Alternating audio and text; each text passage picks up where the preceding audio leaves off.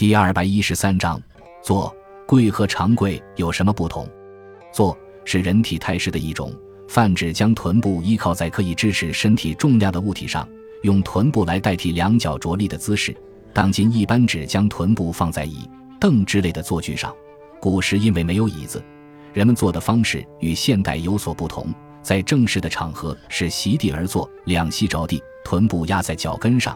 这种方式腿部受到的压迫很严重，日常生活中并不全都如此，只是因为其姿势较为美观而成为一种表示庄重的正坐。跪的姿势是两膝着地或者席直身，臀部不着脚跟，是一种对地位高者表示尊敬的姿势。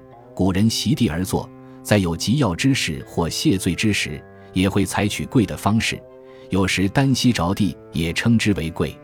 长跪是跪的一种最为郑重的方式，特点是挺身直立，用膝盖和脚趾来支持身体。